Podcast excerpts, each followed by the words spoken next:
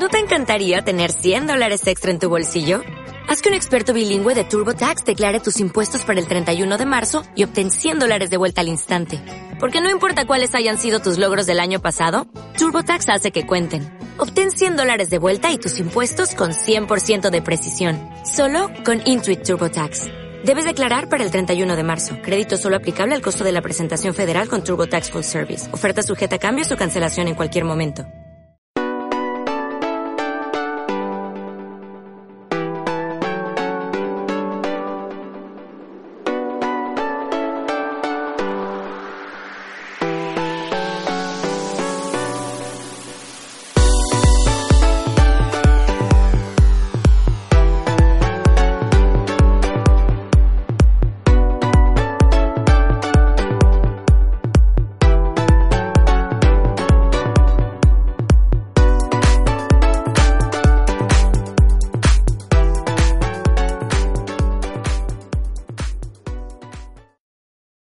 Ok, shalom, shabbat shalom.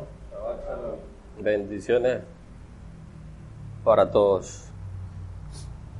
Continuamos, avanzamos en nuestros estudios de, de las porciones semanales. Vamos en la cuarta parashat del libro Shemot. Esa porción se llama Beshalach. Esta porción va desde el capítulo 13 17 al 17, 16. Esta es una porción también que, que, tiene mucha importancia, ¿no? como toda, cada una de las porciones es importante porque, porque nos enseñan algo, ¿no? Esta porción, cuando, se llama Shalach, que quiere decir que el faraón envió a Israel, suena como raro, como tendrá que decir que el faraón los, liberó, pero los envió como es que si él fuera el, el, el dueño, toma la decisión por Israel. Después de, de las diez plagas, ya el faraón no aguanta la aparición de, de Hashem y entonces envía a Israel para que, para que adore a, a Hashem, a Yuhei Bajei, pero luego que los envía como que vuelve en sí, como que dice, ¿yo qué hice? Y manda a toda su gente de nuevo por, por, por, por, por, por Israel, para volverlos a, para forzarlos a volver a, que sigan siendo esclavos. Ya sabemos que Faraón lo que representa es nuestro, nuestro, nuestro ego, ¿no? El Satán. Y eso es lo que pasa. A veces vencemos áreas de nuestras vidas, pero a veces el Satán vuelve, el ego vuelve a querernos instar a que sigamos haciendo aquellas cosas que ya hemos ido, hemos ido venciendo. Ya todos hemos visto las películas las que Israel se encuentra atrapado entre el mar y entre y entre y el ejército egipcio y lo que lo separa para que para que el ejército no los ataque de una vez Hashem coloca una, una nube una, una columna de fuego que es lo que tiene retenidos a, a, los egipcios para, para, para, para que no dañen al pueblo, al pueblo de Israel. Dios le dice a, a Moshe que eleve su bastón sobre las aguas. Y dice la Torah que, el mar se abre en dos y el pueblo camina en seco. Ahí de esa porción también eh, una buena, esto es una buena porción para motivar los motivadores eh, espirituales, y así como Dios abrió el mar al pueblo de Israel, entonces Dios también te está abriendo el camino. Venga y parte, venga y siembre. Y después que, que sale eh, Israel del mar, vuelve y se cierra el agua y acaba con todos los, los egipcios. Y después dice que Miriam, Moshe y los hijos de Israel cantaron una canción de alabanza en agradecimiento. Entonces también se, dice que la mejor forma de, adorar a Dios es cantando. Pero dice que ellos cantaron porque ya los había liberado. O sea, la alabanza como tal no es es más que coger un instrumento y cantar aleluya, gloria a Dios. Una alabanza es cumplir el propósito por el cual yo vine a este mundo. Eso es alabar al Creador. Cuando yo estoy cumpliendo mi misión, estoy alabando. Israel salió esclavo del cuerpo, el alma salió esclava del cuerpo. Por lo tanto, cumplió su misión. ¿Y qué pasa? Cantó alabanza al Eterno. La alabanza es cumplir con el propósito por el cual yo fui enviado. En el desierto, el pueblo de Israel sufre de sed, de hambre, y todo el tiempo están quejándose delante, delante de Moshe. ¿Cómo hago con esto aquí? Dame un segundito.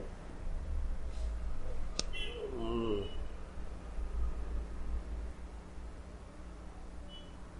el libro. ¿Ah?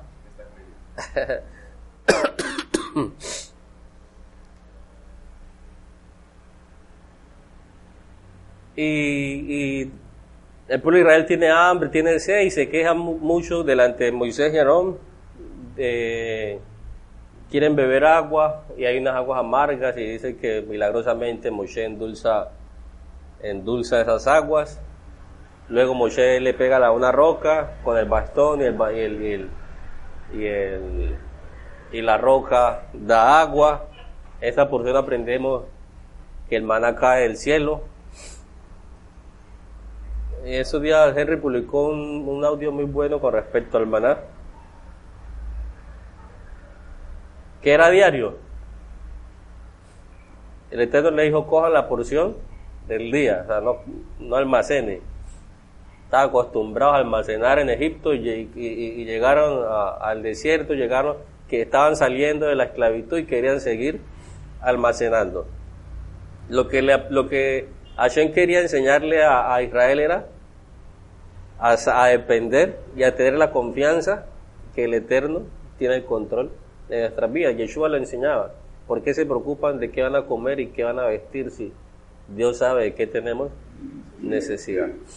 La porción está día a día. Cada día decía el maestro, no se afanen porque cada día tiene su propio, su propio afán. Y, eso es lo que el Eterno le estaba enseñando a, a Israel. Confianza y certeza.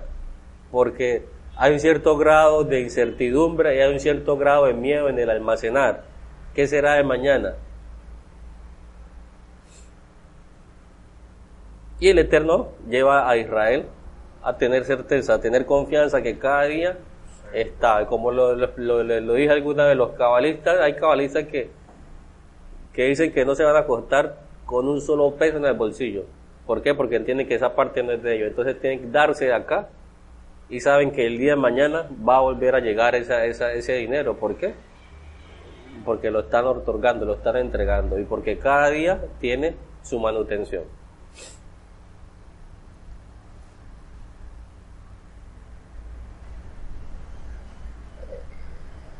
Y solamente el viernes Israel podía recolectar la doble porción. ¿Por qué? Porque el Shabbat pues no iban a estar pendientes en asuntos de, de trabajo, en asuntos físicos, llamémoslo de alguna forma, sino que solamente iban a estar pendientes del trabajo espiritual. Entonces el viernes recogían doble porción para, para el sábado.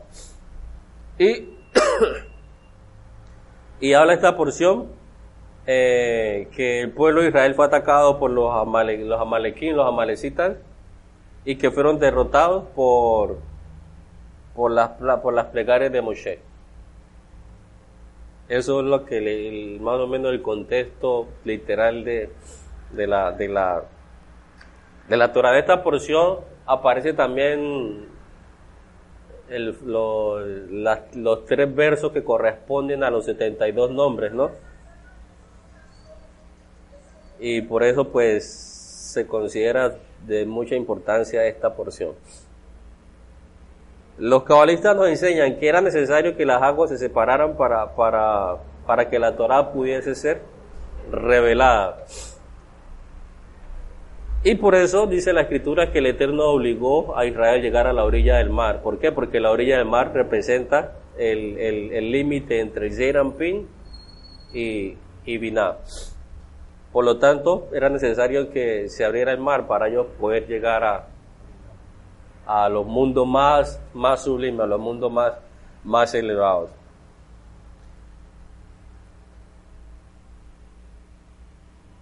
La separación del, del mar como tal no es, no fue, no es como lo, lo más importante de, de, de, esta porción, sino las herramientas que se entregaron para el que el mar se abriera. El mar abierto fue consecuencia de, de unas herramientas que se entregaron para poderlo, para poderlo abrir.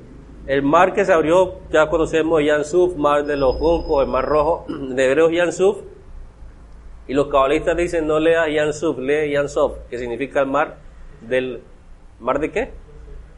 No, el, el mar de los límites, el fin, el mar del fin.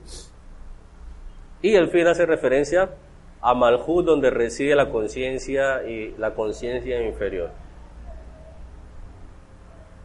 Entonces la, lo, que, lo, que, lo que realmente nos habla eh, esta porción de que el mar se abre es que tenemos que nosotros de quitar nosotros esa conciencia inmadura que reside en este mundo inferior, en este mundo de Malhut que está representado por el ego y por el satán. ¿Qué significa abrir el mar? Desprendernos de esa conciencia inferior, donde solo pensamos en nosotros y, y, y, y el almacenaje que nos da que nos da seguridad. Eso significa abrir el mar. Sof, el mar del fin, para referirse a la conciencia inferior que reside en cada uno de nosotros. Entonces, para recibir la luz de la Torah, ¿qué tenemos que hacer? O la luz de la Kabbalah, o la luz superior, ¿qué tenemos que hacer? Eh, quitar en nosotros esa conciencia inferior. Existen dos aspectos en el Creador, que es la luz oculta y la luz revelada. Todo lo que podemos ver en este plano físico es lo, revelado. Y la energía que envuelve a eso físico es lo oculto. En el, tanto en el monte Sinaí, como eh, cuando se entregó la Torá y la, y la tierra prometida son manifestaciones de la luz oculta del Creador. ¿Sí me hago a entender? La tierra prometida y el monte Sinaí son manifestaciones de la luz oculta. Solamente he aprendido que eh, cuando se entregó la Torah se reveló Keter, se reveló lo oculto de Dios. Y todo el mundo pudo ver esa luz que, no se puede ver a simple vista. Y lo mismo ocurre en la tierra prometida. Entonces, por lo tanto, ¿qué es la tierra prometida? Es la capacidad que tenemos de ver la luz dentro de cada cosa. Y de esta manera podemos ver claramente a Dios en todas las cosas. Cuando comprendemos que cada actividad, cada evento, cada situación, cada cosa que comemos, cada cosa que vemos está imbuida de energía, entonces allí estamos en la tierra prometida. Cuando estamos en la tierra prometida, cuando vemos la luz que hay oculta en, un, en una situación X, ahí estamos en la tierra prometida. ¿Por qué? Porque no estamos viendo el aspecto físico, sino que estamos viendo la energía que envuelve ese aspecto físico, que es la que va a producir en nosotros un mayor peso de gloria, por decirlo de alguna forma. Viene una circunstancia en nuestras vidas. Cuando somos capaces de no ver esa circunstancia, si no somos capaces de ver que esa circunstancia viene como un mecanismo para refinarnos, entonces allí ya estamos en la tierra prometida. Eso es llegar a la tierra prometida. Y el Zohar nos dice que eh, en realidad la división de las aguas fue el dominio que Moshe tuvo sobre el tiempo y el espacio. ¿Qué aprendemos de eso?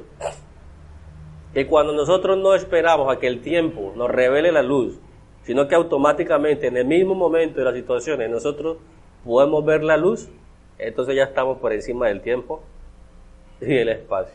Qué tremendo, ¿no? ¿Cómo salgo yo de lo, de la, de la, del, del, del, poder del tiempo y el espacio? Cuando automáticamente en cada situación yo veo la luz dentro de cada cosa. No tengo que esperar que pasen tiempos para que, para que, para que el tiempo me revele la luz, sino que automáticamente yo miro la luz en todas las cosas. A veces nos ocurre algo y al tiempo decimos, ah, ya entendí por qué. ¿Por qué me pasó eso? Entonces el tiempo es el que me está enseñando. Pero cuando pasó algo yo comprendo por qué. Estoy por encima, por encima del tiempo y el espacio. Eh, como dije ahorita, que el, para que el, para que el mar se, para que el mar fuese abierto, se, se, el Eterno le entregó las herramientas de los 72 nombres al Creador, a, a Moshe, perdón. Pero aunque ya le había entregado las herramientas, él le dijo al que levantara, que levantara la mano. Entonces la pregunta es, si él le entregó las herramientas, ¿para qué le dice a Moshe que, que actúe? Y es allí cuando, cuando, cuando, estas son las, estas son las cosas que, pero, que son, suena un poco de como herejía al, religioso, cuando uno dice que, que, Dios ya lo hizo todo, ella no hace nada por uno, haga su trabajo usted. Pero ¿cómo así? Dios no nos hace nada a nosotros, nosotros mismos nos encargamos de hacer lo que viene para nosotros. ¿Por qué? Porque Él ya nos dio todas las herramientas. Simplemente tenemos que ponerlas a nuestra disposición. Entonces dice que Moshe levantó la mano y la mano hace aspecto, eh, eh, los cinco dedos hace referencia al aspecto de, de, la Hei, cinco Hei, que hace referencia a Binah y Malhut. Entonces, ¿cuál es la, mejor forma de lograr que esos 72 nombres funcionen? Porque se piensa que, que esos 72 nombres son, son, son algo mágico, como un, amuleto. Ay, quiero plata, entonces voy a meditar la triada para el dinero. Ay, que pasó una circunstancia, entonces voy a meditar estas letras para para que se me dé lo, que yo estoy necesitando. Y eso no funciona, eso no funciona así. ¿Cuándo se revela esa energía de, los 72 códigos en nosotros? Cuando nosotros comprendemos que todo es perfecto.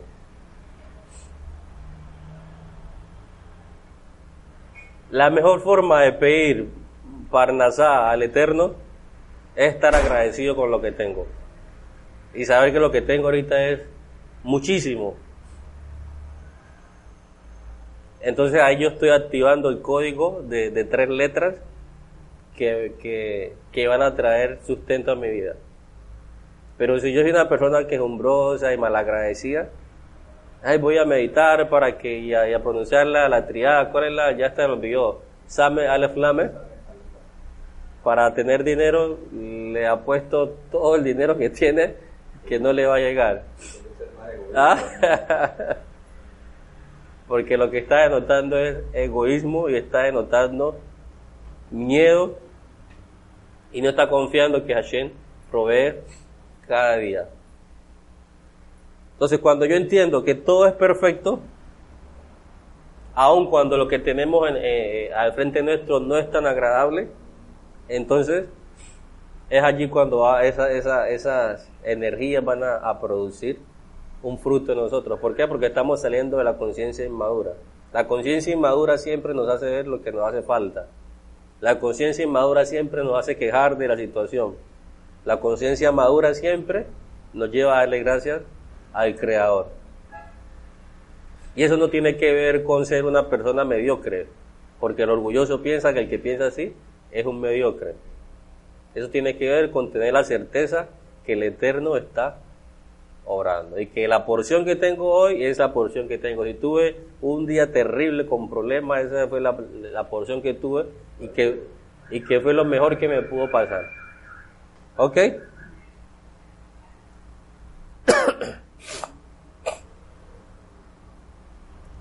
Entonces eso es lo que, lo que, lo que aprendemos con respecto a los 72 nombres. Y en ese tiempo, eh, bueno, yo casi no hablo de eso, ¿por qué? Porque pues hay, uno entra en internet, hay cualquier cantidad de información al respecto, entonces cada quien se ocupa como en, en, en un área. Pero lo único que sí quiero decir es que eso no son, eso no son, como lo dije ahorita, esos no son rituales mágicos que me van a, la varita mágica, el amuleto, que la voy a mover para obtener lo que quiero. Eso no funciona como, se así. La, como se distorsiona la cábala en el mundo occidental. La cábala en el mundo occidental precisamente es eso, tener yo eh, expendios de energía donde cada que esté pasando por una situación voy y lo tomo. Ajá. ¿no? Leer las cartas, el tarot, tener la manita roja, que pues todo lo convierto en un ritual para dejar de, dejar de enfrentarme a mi responsabilidad de mi trabajo espiritual. Eso es un verdadero ritual esotérico, lo que conocemos acá como la esotería. los amuletos, las manillas, las vistas, todo tipo de cosas. Y a, eso a veces se tiende a involucrar la cámara cuando la tomamos desde ese punto de vista. Tenemos 72 nombres para 72 circunstancias diferentes. Hmm. La porción anterior hablé que, que el Arizal nos enseña que el gran, la gran redención, ya aprendimos que Israel eh, cuando Israel entró a Egipto es cuando el alma entra al cuerpo. Y el Arizal nos enseña esta porción, que la salida de Egipto lo que representa es la salida del alma del cuerpo. En otras palabras, el momento en que el alma experimenta la muerte, bueno, la muerte como se conoce, eso es el gran, eso es el, ¿cómo se llama la palabra? Eh, lo contrario exilio es qué? La redención, llamémoslo. La, la, la, la, mayor redención es cuando el alma se desprende del cuerpo. Esta porción comienza diciendo y que y sucedió que cuando el faraón hubo enviado, hasta bien, ¿cierto?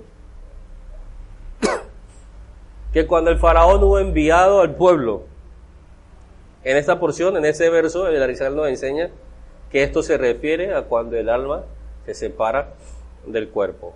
Cuando el faraón hubo enviado al pueblo de Israel, el Arizal nos enseña que es el preciso momento cuando el alma se desprende del cuerpo. Entonces ya hemos hablado que el faraón representa el cuello, nuestro cuello. Y dice, dicen los cabalistas, el Zohar dice que el, que el faraón es terco y que pone órdenes a Egipto que representa nuestro cuerpo. El faraón es el cuello, Egipto es el cuerpo, las ciudades de almacenaje son nuestro cuerpo. En la Torah encontramos que para hablar de terco se utiliza la, la expresión de dura cerviz. Y dice la Rizal que el cuerpo puede ser descrito como algo obstinado, porque siempre insiste en poner la perspectiva materialista al alma. El cuerpo obstinado, porque siempre está insistiendo en, en, dominar al alma con los asuntos materiales. Esa es la función del cuerpo. Todo lo que tenga que ver con materialidad es lo que prima aquí. Todo lo que tenga que ver con materialidad es lo que gobierna. Y a la última el alma termina creyéndosela. Y anda, la, y, anda, la persona en pos de todo lo que tenga que ver con lo material y menos con los asuntos del alma. Entonces ya hablamos que Egipto significa, pero Egipto, Egipto en hebreo es Misraim, que significa restricción, estrechez. Y ese es un término adecuado para el cuerpo. ¿Por qué? Porque limita las facultades del alma. El alma cuando entra en el cuerpo se siente estrecha, se siente incómoda, porque pierde toda la facultad de los mundos espirituales. Y lo obliga, el cuerpo obliga al alma a estar sometida a concebir todas las cosas en, términos de tiempo y espacio. En el mundo de las almas no existe ni tiempo ni espacio. En Binat todo es hoy. Cuando llegamos acá, ya existe tiempo y espacio. Ayer, mañana. En la película Lucy, ella habla que lo que determina este mundo es el tiempo. Si desaparece el tiempo, desaparece esta, esta dimensión. Continúa Larizal enseñándonos en el, en el 14.8, cuando dice, y el Eterno endureció el corazón del faraón, rey de Egipto, de modo que persiguió a los hijos de Israel y los hijos de Israel salieron osadamente. Aquí el Arizal nos enseña que cuando el alma abandona el cuerpo, los poderes de la inclinación al mal se disponen a perseguir al alma para perjudicarla, acusándola delante del Creador. Y dice la Isaac que esto se debe a que, a que la inclinación al mal es también el ángel acusador y es el ángel de la muerte y es el mismo Satán. Cuando el alma sale, la inclinación al mal sale a acusarle delante del Creador, a decirle que faltó corrección. Entonces que necesita volver a este mundo, ¿por qué? Porque no alcanzó a corregir todas las áreas de su vida. Por lo tanto, aprendemos también que ir al Geinón, para ir al Geinón, hay que, hay que tener mérito. Qué cosa tan loca. No todos tienen la, no todos tienen la fortuna de ir al purgatorio, no todos tienen la fortuna de pasar por el purgatorio. ¿Ah?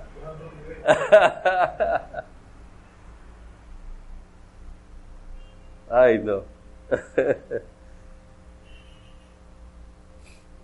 eh, Dice, y los, el, eh, el, alma que no tiene, que no tiene, el que va al purgatorio es porque ya tiene, ahorita lo leemos, es porque ya tiene, ya ha despertado su conciencia. Y ya está en un proceso de crecimiento. Entonces va, el Eterno le permite ir al purgatorio, al Geinón, ¿para qué? Para refinar la materialidad que, que, aún queda en él. El que es materialista Llega ya, lo acusan, lo acusan y otra vez vuelve. Vaya y, vaya y encarne. ¿Sabes que es más duro este mundo que el mismo no? ¿Ah?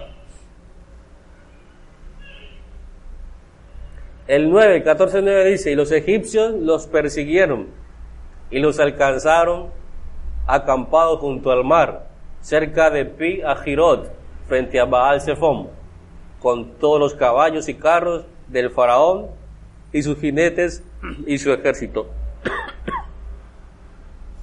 El Arizal nos dice que aquí el mar se refiere al, purgatorio, el que se conoce como el lago de fuego. El Apocalipsis lo, habla como el lago de fuego y azufre. Ese es el, famoso purgatorio, eh, o mal traducido como infierno, que, que el cristiano dice que la gente se vaya y dice que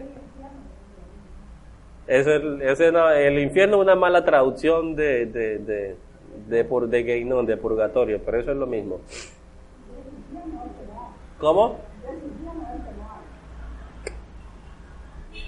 No, eso como, o sea, el infierno es purgatorio.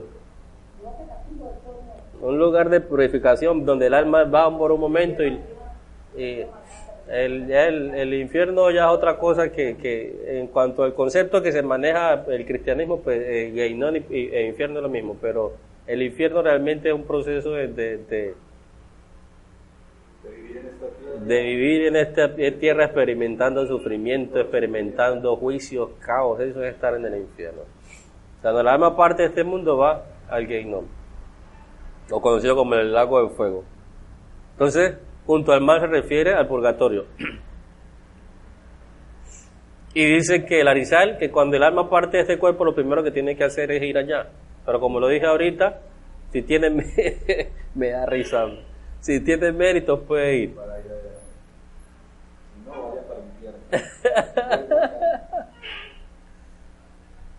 Debe purgarse de toda, de toda, eh, de toda ¿cómo llama eso? De cualquier residuo de materialismo que, que haya quedado en ella. Entonces, por lo tanto, tiene que ir allá y, a través del fuego se purifica. Ahí ya depende también del mérito. Llega, hay unos que pasan directos, hay otros que pasan por un ladito. De acuerdo a la, al, al, mérito. La materialidad que haya quedado en el alma, y dice, dice Larizal que solo entonces, después que ha pasado por ese proceso de, purgatorio, ahora sí puede experimentar la, la pura espiritualidad del paraíso. El paraíso es el mundo de las almas, el paraíso es Biná.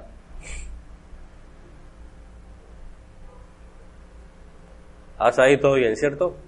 14.11 dice, y dijeron a Moisés, ¿acaso por no haber sepulturas en Egipto nos trajiste acá para morir en el desierto? ¿Qué has hecho de nosotros sacándonos de Egipto? Moshe representa la inclinación al bien. Entonces tenemos la mala inclinación y la buena inclinación. Moshe representa la buena inclinación. Israel le, le, hace un reclamo a Moshe. Fue por falta de tumbas en Egipto que nos trajiste a morir en el desierto. El Arizal nos dice que en realidad lo que esto quiere decir es que el alma en el momento en que nace o en el momento en que entra a este mundo lo considera como la muerte. Entonces eso es lo que habla el libro Apocalipsis, que hay una primera muerte y una segunda muerte. ¿Cuál es la primera muerte que experimenta el alma? Cuando entra en este cuerpo. Cuando llega a este punto, cuando nace, allí experimentó la primera muerte. Dice, no habían tumbas suficientes en Egipto como para que nos traiga a experimentar esta otra muerte. Eso es lo que el Apocalipsis habla de la segunda muerte, el purgatorio. Entonces dice Apocalipsis que lo que está en Mashiach no experimentarán la muerte segunda. ¿Cuáles? No tendrán que pasar por el proceso de, de, fuego en el purgatorio, en el guinón, sino que o puede pasar por las puertas, por ahí, por el ladito, o si elevó mucho, sube derecho.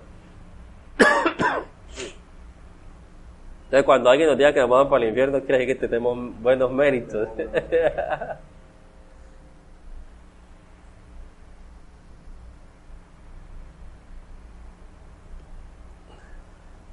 El 14.12 dice, ciertamente, esto es lo que te hablamos en Egipto diciendo, déjanos para que sirvamos a los egipcios, porque mejor es para nosotros servir a los egipcios que morir en el desierto.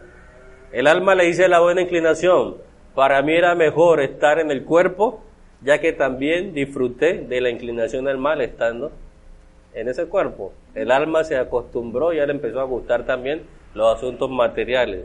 Entonces, déjame estar. ¿Para qué me trajiste a sufrir acá? Me hubieras dejado allá en el cuerpo. Me hubieras dejado vivo también. Allá estaba gozando de, todos los asuntos materiales. Comía y bebía de balde. Como lo hemos, lo, hemos venido explicando, la diferencia entre el espiritual y el, y el material es que sabes que en cada alimento y en cada bebida hay partículas divinas y que se alimenta de esas partículas divinas que hay dentro de cada comida y de cada bebida. Ahí reside la diferencia entre el espiritual y el material. Y le dice, en cambio ahorita que estoy acá en este infierno, en este purgatorio, estoy experimentando mucho dolor. Prefiero estar allá en esclavo en el cuerpo que estar experimentando este dolor. Nuestro sabio nos ha enseñado que en contra de su voluntad nace y en contra de su voluntad se va. El alma llega a este mundo y no quiere. Y llegó a este mundo y ya no se quiere ir. ¿Por qué? Porque ya empezó a disfrutar de los placeres de la materialidad.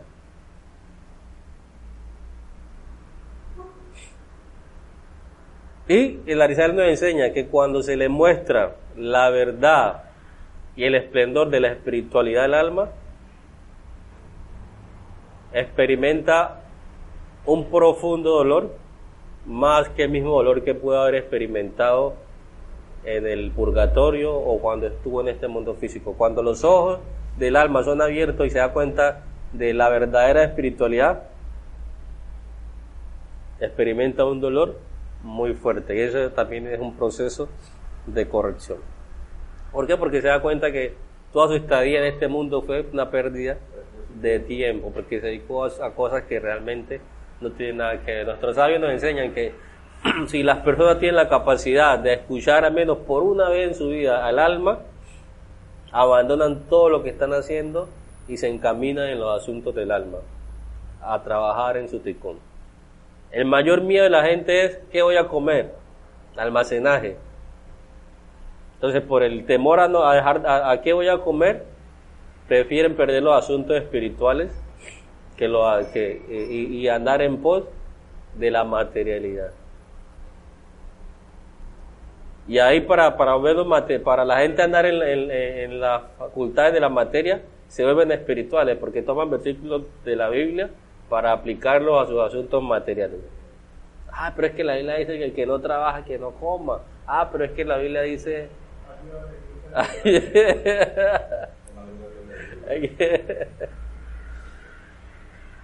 y todas esas son mentiras del cuerpo para convencer al alma que siga esclava, que los asuntos de la materia son mucho mejores que los del alma. Y cuando el alma sale y se da cuenta de la verdad, sufre gran, gran dolor.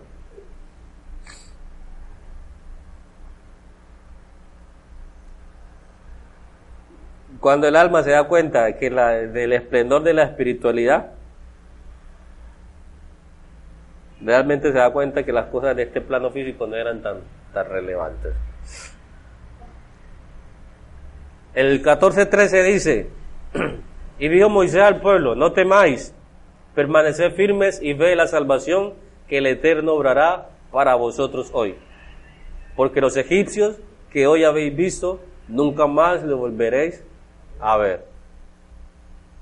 Dijo Moisés al pueblo, explica la Rizal, no temáis, permaneced firmes y ve la salvación que el Eterno obrará para vosotros hoy. Dice Rizal que esto se refiere a la limpieza que hace el cuerpo, el alma, perdón, en el purgatorio. Quiere decir que toda esa materialidad que adquirió va a ser quitada de en medio de ella. Por lo tanto, ya no va a volver, ya no va a volver a ver a los egipcios. ¿Por qué? Porque el purgatorio le va a quitar todas esas influencias egipcias. Continúa la Rizal enseñándonos, los egipcios que hoy has visto nunca más los volverás a ver porque ellos permanecen siempre en el lago de fuego. El Satán nació, o el Satán fue creado para ser vencido. Y el lugar, del, el lugar donde debe residir el Satán es el lago de fuego. Allí permanece toda la fuerza impura en el lago de fuego. Y el 1429 dice, pero los hijos de Israel caminaron en seco por en medio del mar, mientras que el lago formó una pared para ellos sobre su derecha y su izquierda. El, el Mirage nos enseña que realmente lo que sopló tan, tan fuerte que lo que en realidad se, formaron como dos cubos de hielo gigantes, pared de hielo. Entonces el, pueblo de Israel pudo, pudo caminar. La palabra hebrea para pared, dice el Arizal, es Jomá, parecía a, a Jomá de sabiduría, pero es Jomá, Jomá, que se escribe igual a la palabra Jaimá, que significa ira. y el Arizal nos dice que las fuerzas del mal se enojan con el alma cuando se aparta del purgatorio después de ser purificada y, las deja allá en el purgatorio. esa fuerza del mal le da ira en contra del alma. ¿Cómo así que convivimos tanto tiempo? Ahorita me va, me va a dejar a mí quemarme por, por siempre y te vas a ir. Eso es, continúa la, explicación de la Rizal y, dice que después del purgatorio entra otro proceso de purificación menos doloroso y así sucesivamente hasta llegar a, al esplendor de la luz. Eso es básicamente lo que aprendemos en, en esta porción. Entonces, eh, más que celebrar un, un Pesaj recordando que nos sacaste de Egipto es lo que aprendemos cuando el alma, eh, es lo que aprendemos que el alma experimenta cuando sale del cuerpo.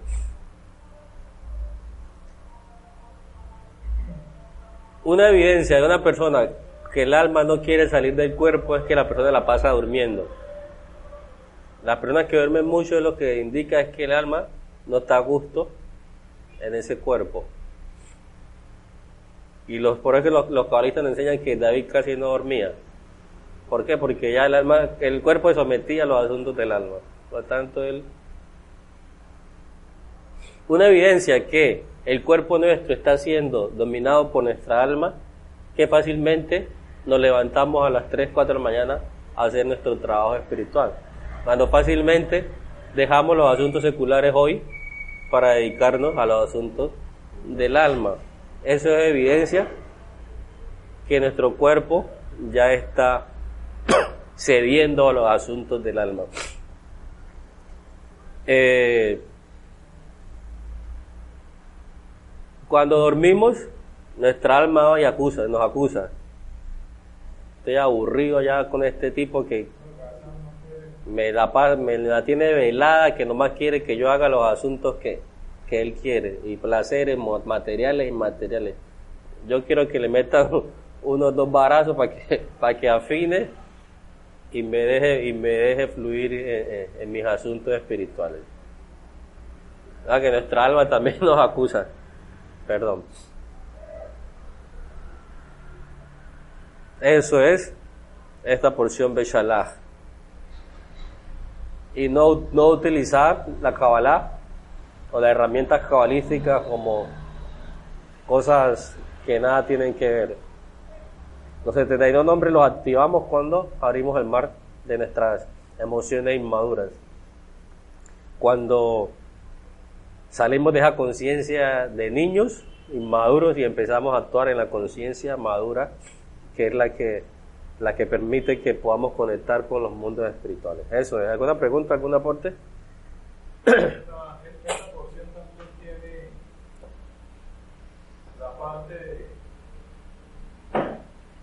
meditamos en, la luna llena, en la luna nueva, el cántico de tipo la de que mataba papá, caiga sobre ella el terror y el favor.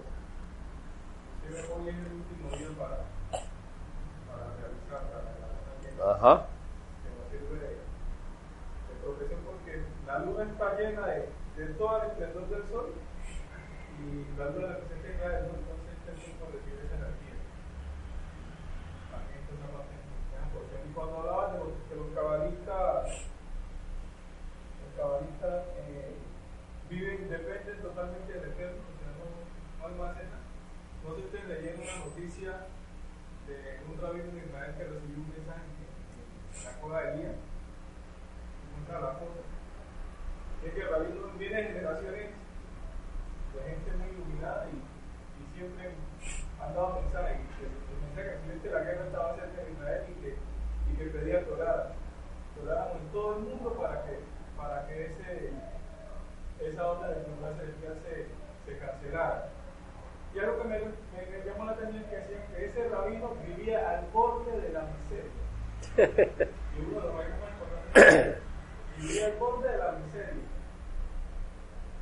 Tremendo, ¿eh? Cada gente, como muestra en Facebook, el pastor de, de la iglesia para sus entró con un carro último modelo y a los, a los súbditos que tocaban el carro para que luego termine en cualquiera. La dependencia del Señor no llega a ese nivel de cosas serias. Eso es. Y como lo decía, como lo decía en alguna ocasión, este tiempo vamos a mirar los polos. Que espiritual se va, va a estar centrado en su espiritualidad, el material va a estar en sus asuntos materiales. Ok, Shabbat Shalom.